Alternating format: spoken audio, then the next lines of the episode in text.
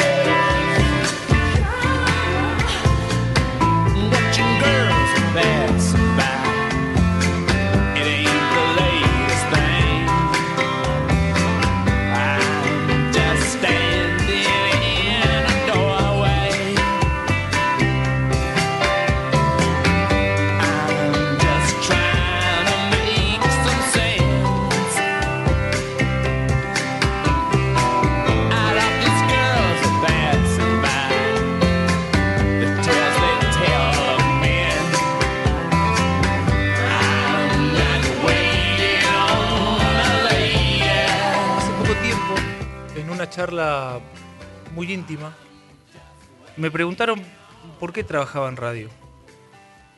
Me tomé unos minutos, quería pensar un poco, porque en alguna ocasión me habían preguntado lo mismo y siempre sentí que respondía cosas obvias, cosas que puede responder otro por mí. Traté de recordarlo y llegué a ese lugar. Yo trabajo en radio porque todas las ocasiones en las que me sentí solo, la radio estuvo ahí. Estimado Federico, mi nombre es Juan Diego Soto. Tengo 41 años y soy hincha de gimnasia. Es jueves 5 de agosto del año 2021 y en este momento lo estoy escuchando en su programa de la mañana hablar con su compañero, Facundo, sobre el lobo del 95. No sé bien por qué, no sé bien por qué motivo su charla al aire me disparó una serie de recuerdos que no pude contener y por eso le escribo esta carta. Mi papá falleció el 4 de enero de ese año cuando mi hermano y yo teníamos 13 y 11 años. Él nos había llevado a la cancha desde que éramos bebés, literal, con una mamadera en el bolsillo de la campera. Ese torneo empezó el domingo 26 de febrero, si mal no recuerdo. Empatamos uno a uno con San Lorenzo de visitantes. Esto sí me lo acuerdo. Goles de Ribadero y el flaco Morán de penal. Nosotros estábamos acostumbrados a ir con papá a ver al lobo, pero nos habíamos quedado solos. Mi viejo era muy amigo de muchas personas que estaban en la filial Barrio Mondongo. De hecho, hicimos algunos viajes todos juntos al interior del país. En el 93 o 94 fuimos a ver a Gimnasia a Mendoza, cuando Argentinos Juniors hacía de local allá. Recuerdo con mucho cariño a todas esas personas, incluso los pienso como si fueran superhéroes. Me voy a tomar el atrevimiento de nombrárselas, Federico. Seguramente usted no las conozca, pero yo sí el turco Gorgis, Raúl Fracassi, Jorge Liberatore, Pablo Chilamberro, Chuleta, Pepo Grande y Pepo Chico, Ezequiel, el Pantera, Gaby que vivía en el dique, el enano, Aristides, el gordo José, su hermano el tigre, Andrés Vera. Solíamos ir a cenar al restaurante del Club Forever que manejaba Raúl Fracassi con su familia. Allí se juntaban siempre los de la filial. De hecho, las fiestas, para recaudar fondo, fondos, se hacían en el salón del club. Una vez fueron los mellizos Barros Echeloto, los Mellis, porque así se llaman para mí. Y mi viejo les pidió una foto. Cuando revelamos el rollo y la vimos, me dijo, estos pibes nos van a dar muchas alegrías. Sin saberlo, en diciembre del 94, fui con él por última vez a la cancha. Mi papá tenía una gomería en Camino General Belgrano, llegando al puente Venecia, a una cuadra de escándalo. Ese domingo le insistí para que vayamos a Avellaneda, pero me dijo que debíamos volver a casa para almorzar con mamá y mis hermanos.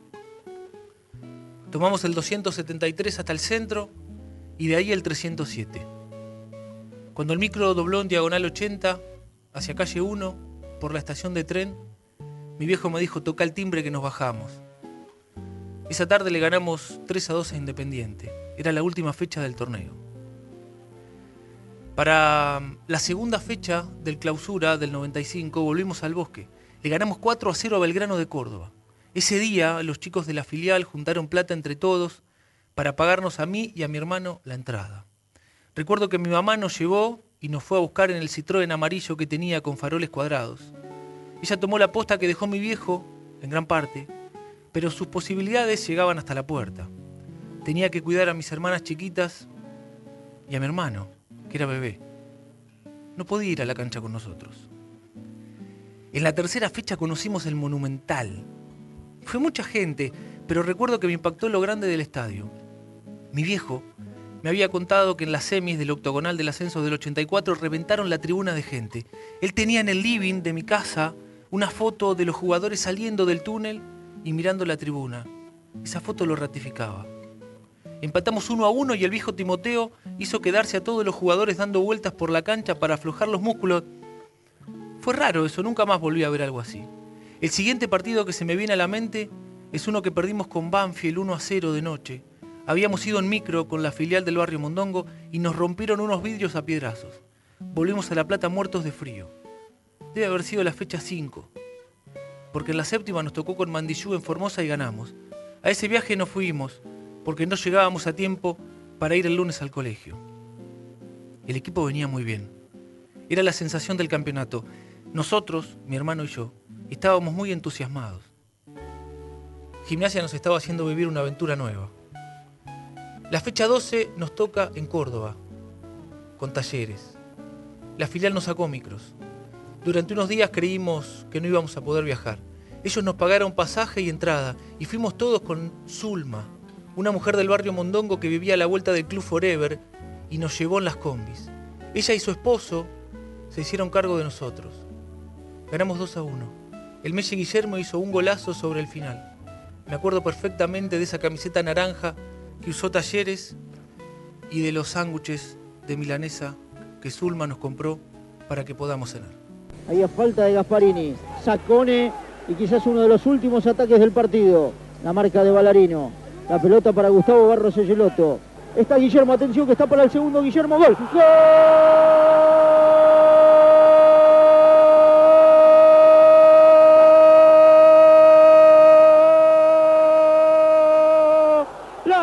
Gimnasia, Guillermo Barros Egeloto. Gol del Lobo, gol del Lobo, gol del Lobo, gol del Lobo. El mellizo Guillermo Barros Egeloto, su primer gol del año en este torneo clausura. La hizo Sacone, lo definió Guillermo y en el final le clavó el puñal. 2 a 1, gimnasia vino puntero y se va puntero que espera. Los jugadores que se abrazan, los hinchas que saltan. Cuando ya casi nadie gritaba, explotó el grito la popular visitante. Esas casi 3.000 almas que llegaron de La Plata para ahora irse pero más contentos que nunca, porque nunca más alegres va a ser esta vuelta de Córdoba a La Plata. Hay los jugadores que le van a ofrendar la camiseta, no sé si la camiseta, pero sí este delirio, este festejo, el Indio Ortiz y de la mano de Timoteo, el grito que baja de la tribuna, los jugadores y qué alegría, qué alegría la de gimnasia. Ya habían pasado unos meses de la muerte de papá. Siempre pienso que de no haber existido el lobo del 95, me hubiera costado mucho más asimilarlo. Lo de la fecha 12 no me entra en la cabeza hasta el día de hoy. Tengo 40 años y sigo reprochándomelo. Jugábamos un día de semana, debe haber sido viernes, con Boca, en cancha de Independiente. En aquella época los clubes grandes te sacaban la localía a cambio de la recaudación.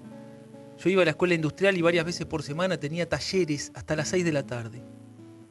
Aún no comprendo cómo fue que decidí no faltar al colegio y perderme el partido. Boca no nos pudo ganar. Empatamos 0 a 0. Quizá el premio haya sido la fecha 13. La campaña ya era una sensación.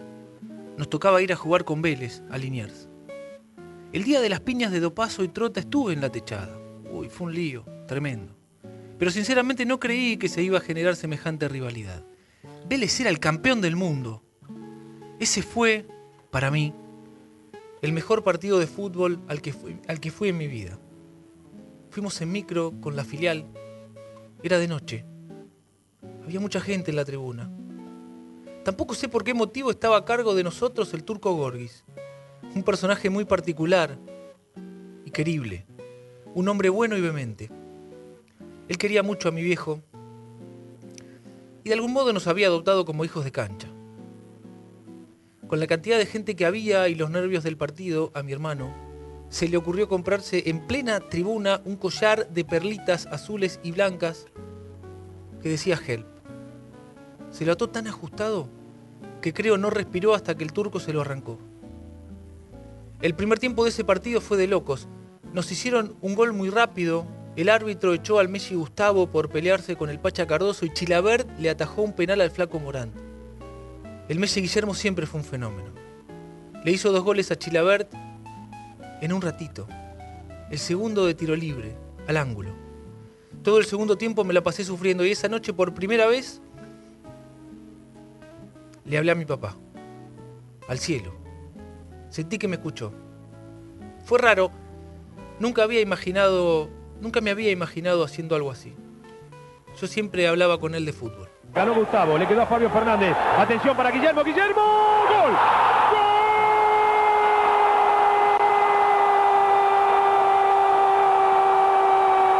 ¡Gol de Gimnasia Grima La Plata! Apareció uno de los mellizos, Barros Esqueloto. Ahora Vélez y Gimnasia están uno a uno.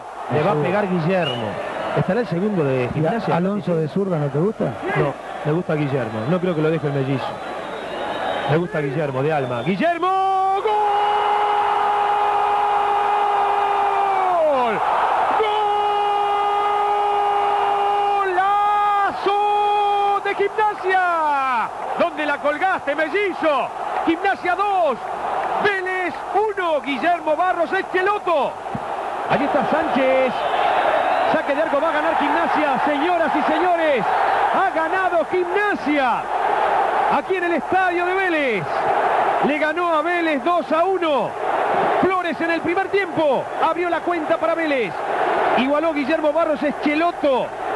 El propio mellizo a los 40 de tiro libre. Un verdadero golazo. Le dio el triunfo a Gimnasia que terminó con 10. Por expulsión de Gustavo Barros Esqueloto. En el primer tiempo, también en el primer tiempo, Chilaver le atajó un penal al flaco Morán. Final de este partido. Vélez 1, Gimnasia 2 y es el único puntero hasta ahora del campeonato. El partido siguiente lo ganamos 1 a 0 a Lanús con gol de Iliana sobre el final. En esa etapa del torneo empezó a aparecer ese rasgo del equipo. Al fin de semana siguiente nos esperaba Rosario. Claro que fuimos, ya no se ponía en duda eso. Salimos de madrugada desde Forever, había muchísimos micros por todo el mondongo. Hacía frío y viajé con una campera negra de cuero que solía usar mi papá. Los rosarinos son bravos y mucho no nos quieren. Fue difícil la experiencia hasta poder entrar a la cancha. Recuerdo que tuve algo de miedo. La campera la dejé en el micro porque había salido el sol. Llenamos las dos bandejas. La verdad fue impresionante. El viejo Timoteo había pedido 20.000 personas en Rosario. Y eso pasó. Durante muchos años tuve pegado en la pared de mi pieza un póster del gráfico en el que se ve al Chaucha Bianco de espaldas con las 5 y la tribuna llena de gente. En Central había un jugador que se llamaba Cristian Coluso que me gustaba. No me acuerdo sinceramente si él hizo el gol. Me acuerdo del gol del Topo Sanguinetti sobre el final. Qué alegría, Dios mío. Era muy chico. Algo inocente. Recuerdo aquello con total felicidad. Hasta muchos años después, no fui consciente de lo que me sucedía. En la recta final del torneo y con el equipo peleando mano a mano con San Lorenzo, teníamos dos partidos de local. A Racing le ganamos 2 a 1 con goles de Lucio, Alonso y Morant. Ir a la cancha era cada vez más difícil. Había mucha gente con ganas de ir. Era un espectáculo hermoso, pero costaba encontrar lugar. Y sobre todo pagar la entrada. Mi vieja ya había entrado en confianza y nos dejaba con su Citroën en la casa de Gaby, del dique, a la vuelta de Block. Con él, que había usado todo el torneo la misma ropa, jean, buzo gris con capucha y chamarra, íbamos caminando. Cruzábamos el bosque hasta encontrarnos con los demás en el monumento. Siempre pensé que algún día nos iban a decir que no podían pagarnos la entrada.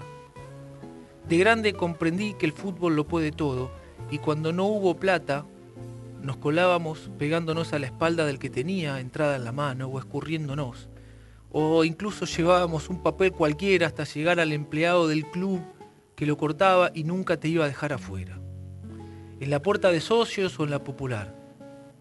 Federico, me acuerdo el día de argentinos y me río solo. Únicamente a gimnasia le pueden pasar algo así. Tres penales seguidos y ganamos 3 a 1 en la fecha 17. Increíble. El cabezón do paso los metió los tres. Recuerdo que cuando el árbitro, posiblemente Oliveto, fue a ver a línea para cobrar el tercero, toda la tribuna de 60 empezó a gritar penal, penal. Y lo cobró. Todo fue mágico. Aquí Federico, discúlpeme, pero no voy a poder evitarlo. La fecha 18 con Ferro en Caballito se jugó el Día del Padre. Probablemente nadie lo recuerde. Para mí fue un día muy triste. Fui a la cancha y viví adentro semejante movilización. Era muy fuerte todo lo que nos sucedía. Se me viene a la mente la cantidad de tiempo que tardamos en llegar. Otra vez el turco Gorgis, Jorge Liberatore y Pablo Chilamberro se me aparecen protestándole a la federal en el puente Porredón por las demoras. Al fin y al cabo llegamos y le ganamos a Ferro 1 0 con gol de Lagorio. La pelota pasó por debajo de las piernas de Pogani. También de ese día recuerdo que busqué a mi papá. También me acuerdo que cuando estaba por salir el equipo, había un pastor con un libro bendiciendo a las personas. Y que la gente de gimnasia se metió en la tribuna de ferro porque no había lugar en la cancha. Nunca supe que se estaba acercando el final. Claro que sabía que quedaba un partido. Esa semana previa Independiente fue tremenda. Mi mamá nos dio guita y nos, dejó faltar al colegio para que vayamos al bosque a sacar la entrada. Hicimos la cola muertos de frío toda la madrugada. Cuando llegó el momento de abrir las boleterías nos dimos cuenta con mi hermano que si no íbamos para adelante nos quedábamos afuera. Le pedí que me ayude a llegar y que confíe en mí. Apretado logré meter la mano en ese pequeño agujero de la boletería. Ese agujero chiquito que tiene la arcada de la boletería. Metí la mano, les di la plata, me dieron las entradas y me dejé llevar. Me sacaron por arriba como si fuera un cantante de rock. Gimnasia Independiente se jugó un domingo a las 6 de la tarde. Fuimos a la cancha a las 12 del mediodía. Hicimos de todo para matar el tiempo. Hasta repartimos banderas con la filial Miguel Curel de Ensenada en la puerta de 60. Con el tiempo me di cuenta que fui tan temprano porque con el torneo se iba a ir definitivamente de este mundo mi papá. Créame, Federico. Me dolió perder. Pero eso no significa nada comparado con lo otro. Siento que del partido no recuerdo nada, apenas alguna emoción previa. Siempre me lo reproché eso, ¿sabe? Pero con los años logré entender lo que me sucedía. Mi viejo falleció el 4 de enero del 95. Yo había ido siempre a la cancha con él. Y gracias al fútbol sentí tenerlo a mi lado seis meses más. Se terminó el partido, Federico. Lo tuve que dejar ir. Llevo conmigo una vieja tristeza. Le mando un abrazo. Espero tenga algún día tiempo para leer mi historia. Con cariño, Juan Diego Soto. Tantas veces me mataron, tantas veces me morí. Sin embargo estoy aquí resucitando. Gracias estoy a la desgracia y a la mano con puñal porque me mató tan mal. Y seguí cantando, cantando al sol como la cigarra después de un año bajo la tierra, igual que sobreviviente que vuelve de la guerra.